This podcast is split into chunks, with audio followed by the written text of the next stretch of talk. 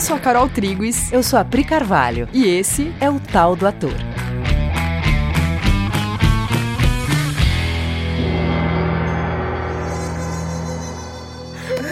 Oi, gente! galera! Está cada vez pior. Já começou assim. Gente, esse episódio tá muito legal. Ai, tá muito legal, Tá muito legal. A gente vai falar sobre muitas coisas, mas o tema central é o ator e o treinamento consciencial. Ai, é o seguinte, gente. A gente vai fazer uma construção. Então vamos, vamos lá, lá. Vamos lá. Vamos lá. Então, assim, ó. Quem escreve ou pensa sobre teatro acaba se vendo perguntando além só do que é teatro em si, teatro, palco, plateia, peça, texto, né? Você acaba se perguntando o que são os comportamentos, o que são as organizações sociais, o que são as emoções, o que é a vida no mundo, enfim, o que é a vida. Porque se o teatro lida com a experiência humana no planeta, fica impossível não olhar com alguma profundidade para a experiência humana no planeta. Sim, e ao mesmo tempo, quem está num caminho de se perguntar sobre a existência, né, o que é a vida, tudo isso que a Pri está falando, em questionamentos filosóficos ou psicológicos, né, até autoobservação, entender em si mesmo o que são esses comportamentos, o que, que é isso que eu sinto e tal, é muito difícil essa pessoa em algum momento não esbarrar na arte, né? Todo conhecimento dito humanista, ele acaba se encontrando em algum momento. E com a gente, isso não foi diferente. A nossa vida sempre teve essa, essa movimentação. Sim, eu quando eu era criança, eu era uma criança muito perguntadeira de coisas, de questões da vida, assim. Mas ninguém falava comigo sobre isso. Muito difícil, né? Meu pai não era um filósofo. Eu falava, pai, o que é a vida? Ele falava, senta aí que eu vou te explicar, né? mas ele fez uma coisa por mim impagável. Meu pai e minha mãe, na verdade, mas meu pai foi o grande protagonista porque ele pegou isso como uma missão para ele, que ele ia me apresentar todas as expressões artísticas existentes no mundo enquanto eu era criança. Então eu, leve, eu fui levada para espetáculo de dança moderna, clássica, contemporânea, folclórica, é, peça de teatro, musical, concerto, exposição de quadro, exposição de orquídea, a gente foi. é... Tudo. Meu, meu, meu pai me dava livro, meu pai me ensinou a ler, meu pai me ajudava a entrar em contato com a arte sem nunca ter falado a palavra isso é cultura ele só me oferecia experiências. Eu fui apresentada para arte, talvez do jeito mais generoso que uma pessoa possa ser. Muito obrigada, inclusive, Celso Carvalho, meu pai, por ter feito isso por mim. Ele me levava para ter experiências. E ele me levava, ele não falava o que eu ia ver, ele só estava muito empolgado. Ele falava assim: Eu vi um filme, eu vou te levar para ver. Você precisa entender, ó, nesse filme, por exemplo, não vai ter fala, mas você vai ver, muito legal. Então, ele já me dava a experiência dele e eu já saía de lá entendendo sem uma palavra o que era uma experiência artística, que era uma experiência de expansão. Eu entrava em contato com a vida ser maior do que aquele cotidiano de criança de 11 anos, 10 anos que eu tinha. Ai, que legal você falar isso. E da mesma forma eu vivi coisas parecidas com a Pri, só que na religião. Eu ia até a igreja, né? Eu gostava muito de ir na igreja quando eu era criança por causa de um momento específico. Eu gostava de uma coisa na igreja, que era o momento que eles chamam de louvor, que era uma hora que os músicos, né, uma galera muito foda, assim, os músicos muito fodas, bateria, guitarra, a galera que cantava muito, chegava um momento que a galera cantava e tinha uma coisa de direcionar esse canto para algo maior, né, para Deus, para Jesus e a igreja inteira cantando aquelas músicas e tal, e a galera tocando e cantando, e coral, tipo, galera cantando muito. E ali eu sentia uma, uma experiência. Eu me sentia, assim como a Pri descreveu, assim, uma sensação de que a vida é maior do que esse meu cotidiano de criança de. Na época eu era menor, eu tinha 5, 6, 7 anos. E eu sentia isso, assim, eu lembro de me emocionar muito e viver essa experiência coletiva ali com as pessoas, todos cantando a mesma música e todo mundo direcionando isso para algo maior, querendo se comunicar com algo maior. E aí eu ficava grande, eu me sentia enorme. e a gente tá falando isso, né, porque a arte, ela, ela acende um lugar dentro da gente que te conduz para um lugar que você vê que você é maior do que um cotidiano, né, do que ações cotidianas de uma do vida humana. Sua, é, do que a sua individualidade, né, com, com tarefas pequenas, né? Exato. É, até os americanos, eles têm um termo que eu acho muito legal, eles, eles falam que a arte, quando uma coisa é muito legal, tipo Shakespeare, um grande músico, Mozart, sei lá, que é, aquela obra é maior que a vida, né? É larger than life. E é verdade, a sensação que a gente tem é que essas pessoas são maiores que a vida, né?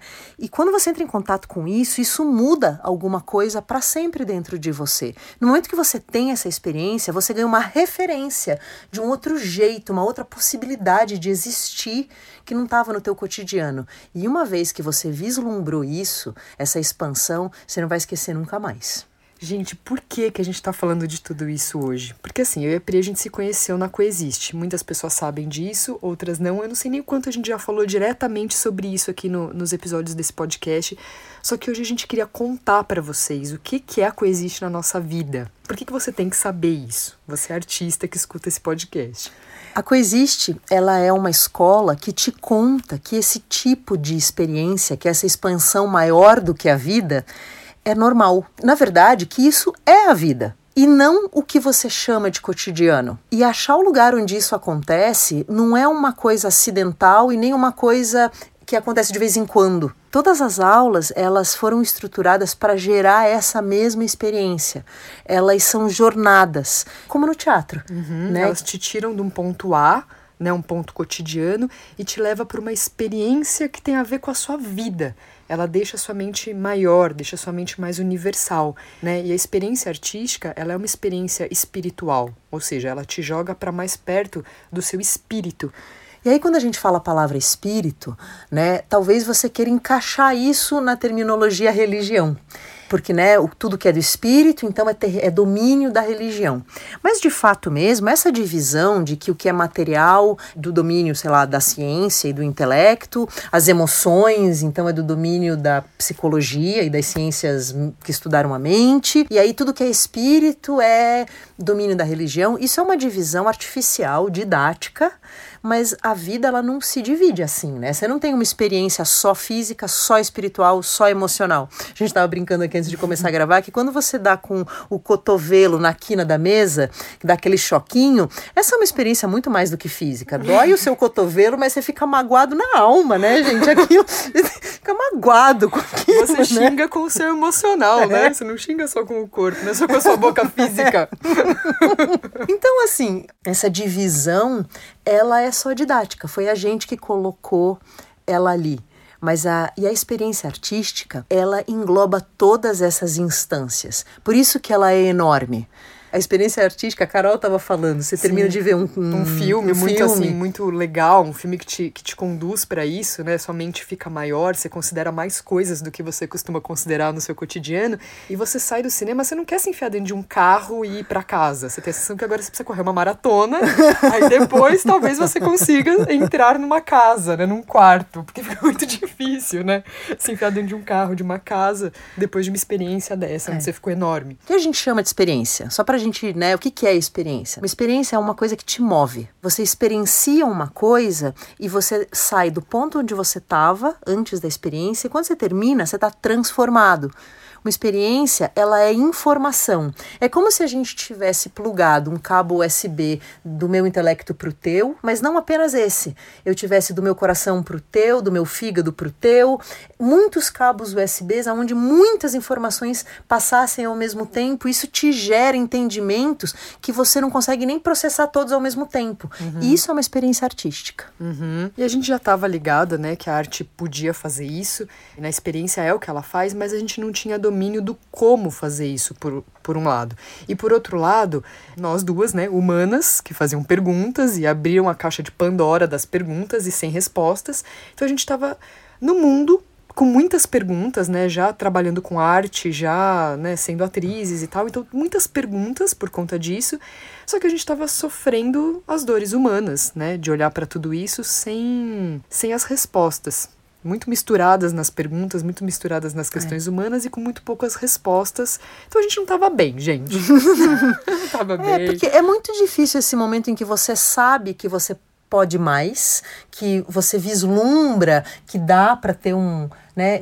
Você, enquanto artista, gostaria muito de fazer aquilo que aquele artista maravilhoso está fazendo, uhum. mas você não sabe como que você chega lá. Parece que tem, tem, um grande abismo mesmo entre o que você. entre as suas perguntas, uhum. né? Como você está sem resposta, você só você pensa, nossa, né? Parece que você se sente pior. Era melhor não ter feito as é, perguntas. É, parece que era melhor ficar quieta aqui, não saber de nada. Só que não, você está cheio de perguntas, você quer saber as coisas, você quer entender o que, que é a vida. É, né? Por, isso, por isso que tem aquela história de que ignorância é uma benção, né? Porque tem um lugar onde você começa, até que você tenha respostas às suas perguntas, tem um momento que é você só com perguntas. Só com perguntas. Muito desgraçado, né? Falando como, como. E as respostas, e agora? só que não, a ignorância não é uma benção, né? é. né? A fase de perguntas, ela já é melhor do que antes de eu fazer as perguntas. Porque quando eu faço as perguntas, o próximo passo sou eu sendo respondido, que é o que aconteceu com a gente. Isso se você não desistir nunca de ter as respostas. E talvez esse tenha sido, essa tenha sido a grande bênção. A gente nunca desistiu de ter as respostas. Aí, o que, que aconteceu? Num determinado momento, chegou uma luz no fim do túnel. Apareceu um curso que pretendia oferecer respostas. Por que não se matricular nesse curso e ver qual é? Mesmo que a gente já tivesse uma jornada, eu me matriculei no curso da Coexiste, eu já tinha acho que 36. Quer dizer, eu, eu não tinha nascido ontem, assim, eu tinha uma jornada profissional, inclusive, e eu já tinha muitas perguntas, mesmo assim eu não mensurava o quanto que dava para ter de resposta. Porque a gente está tão acostumado a viver sem resposta, meio marionete do destino, como diz o Romeu no começo do Romeu e Julieta, a gente não mensura que nem tem ideia do quanto. Acho que a gente nem acredita, né? É. Que eu vou realmente ser respondido nas minhas dúvidas, que minhas perguntas vão ser levadas à, à elucidação.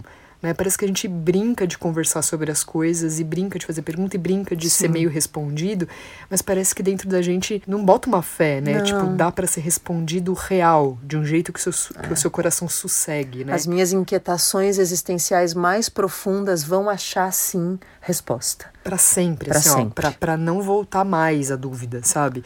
Parece que a gente não bota uma fé de que isso é assim, né? É. Então, estamos lá, cheia de crise, de pergunta, mais determinada a achar um caminho. E aí? aí chegamos no curso chamado A Verdade Presencial. A gente tá falando a gente, a gente, a gente, só que esse processo não foi as duas juntas, né? A gente não nasceu grudado. Eu e a Priscila. a gente grudou depois. Foi depois. A gente se conheceu na Coexiste, inclusive. A Pri veio depois de mim um pouco, né? Eu me matriculei antes na primeira turma, a Pri veio acho que na terceira. Quinta turma. Quinta turma. Então, é, a gente se conheceu aqui. E então a gente está lá, né? Começamos a entrar em contato com as respostas no curso, com entendimentos profundos, e obviamente não demora muito para a gente perceber que isso dialoga com a arte, que faz parte do mesmo assunto, como a gente começou falando no começo desse episódio. Sim, e foi assim que Cauim e Enin então começaram um treinamento com a gente. A gente já falou disso nos outros já. episódios, né? Sobre é, as traduções de Romeu e Julieta e tal. Eles começaram um treinamento com a gente que anos depois, depois de muito treinamento, virou o que hoje é a Coexiste Teatro. Mas o que a gente queria contar para vocês é que esse curso que a gente se matriculou, a verdade presencial, esse curso em si, ele mudou a nossa qualidade de atuação porque ele mudou o lugar de onde a gente faz as coisas. E por que que isso aconteceu, né? Por que, que o curso A Verdade Presencial em si mudou tanto a nossa qualidade de atuação profissional? Porque o curso ele vai te dando respostas. Você vai entender o motivo dos seus conflitos emocionais, os seus padrões de comportamento que vem se repetindo há tanto tempo, o funcionamento da mente humana.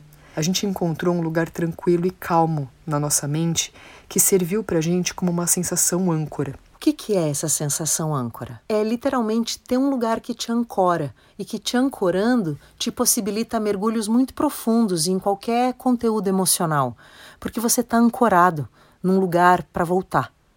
E o ator tem que achar esse lugar, um lugar fora da personalidade, acima, desidentificado, observador isento, para poder realizar com precisão a sua função.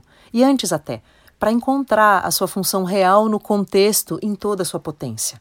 É o que o Artaud buscou escrevendo o ator xamã com um corpo sem órgãos, o Grotowski, que treinava exaustivamente o corpo como ferramenta de comunicação para lá do cotidiano, um corpo expandido, mapeado, sobre-humano quase o Stanislavski, a observação sem julgamentos que ele propõe, a compreensão sutil dos processos internos de atores e personagens, enfim, só, só para falar de, de alguns exemplos, tantos outros teóricos que pensaram o teatro nesse lugar, com o compromisso de conhecer, acima de tudo, e de propor caminhos. Qual que é a função da arte, no fim das contas? Como ela funciona? Essa era a grande pergunta que a gente tinha. O que a gente não sabia era o nível de desconstrução que isso ia acarretar, que isso pressupunha. desconstrução do que é humano, da nossa noção de humano, dos nossos desejos, da nossa percepção como atriz. Uhum. Tudo, tudo, tudo foi revisto, tudo foi observado, foi compreendido para que essas respostas pudessem ser acessadas. E o mais louco, gente, é que a gente não teve uma aula de interpretação, como tem na cabeça de um ator, né? Aula de técnica, de atuar ou de falar. Mas o nosso entendimento sobre a vida, sobre o comportamento humano, abriu a nossa mente para isso. Então, muda o lugar de onde a gente trabalha e acaba se refletindo na prática. A gente mexeu no nosso nível de compreensão, de compaixão, de interesse pelo outro, abriu a nossa visão e a nossa escuta, baixou nossa ansiedade, medo, aumentou nosso nível de confiança, diminuiu muito nossa autocrítica e as coisas é, pararam de ser sobre mim e passaram a ser sobre as entregas, as pessoas, e isso abriu muito a nossa visão. E nessa postura, eu paro de ser uma demanda e eu viro ponte para uma solução que eu, que eu fui lá conhecer. Eu passo então a ter o que dizer. Aí o formato artístico vira eu buscando um jeito de comunicar, de dizer o que eu vi que precisa ser dito. Depois de anos nisso, a gente entrou na fase então de reler esses grandes uhum. autores, esses teóricos, esses dramaturgos, e aí a gente passou a entender o que eles diziam de um jeito novo. Eles viraram nossos parceiros. Aí você começa a entender de dentro as motivações do Nelson Rodrigues, do Stanislavski, do Brecht, do Boal.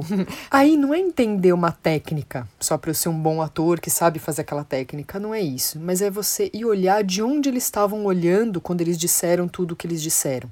Aí a técnica não é um formato para você reproduzir, mas para você entender como uma ferramenta, um instrumento que gera a experiência, a comunicação, a condução precisa para o que precisa ser compartilhado, vivido com a plateia. É louco, né? Porque é, é, a linguagem do Brecht. Aí você começa a entender que por que, que chama de linguagem, né? Uhum. Porque eu, já que eu, eu preciso comunicar isso aqui, eu preciso de um meio. E o meio é essa linguagem, né? Sim, total. Aí a gente percebe nessa história que a nossa cabeça mudou de andar. Como a gente se organizou internamente, a gente entendeu o propósito de estar aqui no mundo, a gente começa a se relacionar com esse propósito e com o mundo. E isso nos aproxima das pessoas. Só que todo aluno da Coexiste poderia dizer isso sobre a sua atuação profissional na sua área específica. Nossa, total. Né? Porque o acesso a respostas sobre a própria vida, os próprios pensamentos, impulsos e emoções te oferece um trânsito consciente no mundo né, um trânsito mais tranquilo, lúcido e, consequentemente, altera a relação com as pessoas e com tudo ao nosso redor. A nossa entrega profissional, né, total, Sim. mexe exatamente nesse ponto, né, já que aumenta o seu interesse pelo outro, vai mudar totalmente a sua relação com as suas entregas profissionais. E como você está mais resolvido, você deixa de ser tão demanda para si mesmo, né? Sim, você para de ser um assunto tão é. grande na sua própria cabeça, né? E você consegue olhar, olhar com mais profundidade, aumenta o teu alcance de visão porque diminui o teu volume interno, né? Nossa, total. Então, qualquer aluno, tudo isso que a gente está falando, gente, qualquer aluno, médico, engenheiro, qualquer aluno aqui da Coexiste diria isso que a gente está dizendo, só que sobre a sua área. Que como a gente é atriz, Sim. né, a gente está falando sobre isso. E, e todo ator precisa se desenvolver consciencialmente. Na verdade, todo humano poderia se dar o privilégio de se dedicar a responder questões que todo mundo tem. Todo mundo, to, toda criança pergunta o que, que é isso aqui. E eu acho que a gente está numa, numa fase em que a gente pode se, pode se dar o luxo uhum. de ter respostas que não deveriam ser luxo. Não deveriam, deveria que ser são o básico. O básico. Né? Tem até uma tirinha do Calvin e Hobbes, que eu sou muito fã dele, que o Calvin está na aula de matemática, aí a professora explicou lá um negócio de matemática, aí ela fala: alguém tem alguma dúvida? Aí o Calvin levanta a mão e fala: Eu, professora. Fala, fala, Calvin, qual é o sentido da vida? Professora fala: Não, Calvin, dúvida sobre matemática. Aí o Calvin fala: Eu penso que a gente deveria primeiro saber o sentido da vida para depois estudar matemática. Cara, isso é perfeito, né? Isso é maravilhoso. Exatamente isso, né? Tipo, se eu não sei o que está acontecendo aqui, se eu não sei né, para onde eu estou indo, por que, que eu estudaria matemática? Pra que eu vou fazer qualquer coisa da minha vida se eu não sei o que está acontecendo? Então, essa tem que ser a primeira pergunta a ser respondida, né? Eu tenho que ir atrás primeiro dessa resposta para entender o para que fazer qualquer outra coisa, né? Sim. E aí, galeras, a gente tem uma, uma, uma, notícia muito maravilhosa, que é esse curso que a gente está falando, que é o curso A Verdade Presencial, ele está com aulas abertas agora, ele está com aulas experimentais para as pessoas que quiserem conhecer. E a gente, de coração, a gente indica muito para todas as pessoas e para as pessoas que trabalham com arte, com certeza, irem conhecer esse curso se matricular. Aproveita que tem aulas abertas agora, gratuitas. Se matricula para conhecer uma, uma das aulas. Esse episódio é muito um convite para que você, em primeiro lugar, entenda que se desenvolver consciencialmente, se você é um ator, faz parte do que os, o Stanislavski chamou de o trabalho do ator sobre si mesmo. E a gente, eu e a Carol, a gente fez isso através da Coexiste. A gente recomenda a Coexiste acima de qualquer coisa porque foi o processo que a gente usou, que deu muito certo, que foi formatado muito docemente para ser rápido e organizado. Sim, e a gente viu que funciona, né? A gente está indicando esse porque a gente fez e isso gerou um efeito em nós. Sim. Isso gerou um efeito no, nos meus dias, isso gerou um efeito no meu trabalho como atriz, no trabalho da Pri, né? na nossa entrega profissional. E a gente vê que isso, acima de tudo, foi um resultado de, de ter se matriculado no curso A Verdade Presencial.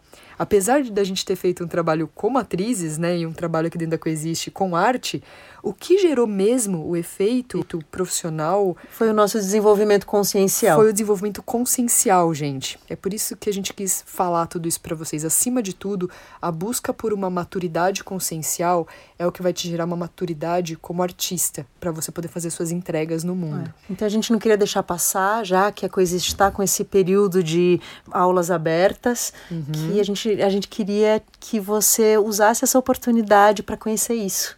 Exatamente. Então seja bem-vindo, vai lá no coexiste.com.br e se matricula numa dessas aulas abertas que você vai, vai entender do que, que a gente está falando, por que, que a gente está fazendo um episódio dedicado a isso.